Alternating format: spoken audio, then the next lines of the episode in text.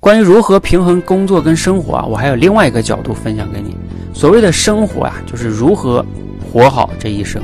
其实从这个角度来说啊，工作只是生活的一部分，不存在平衡的问题，它只是包含的问题。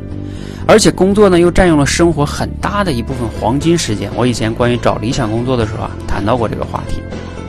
所以你就需要去想哈，你理想的生活到底是什么呢？也就是我们所谓的诗和远方。当下再看啊，你总有一些不如意，工作不如意，生活不如意，这都是可以去忍受的。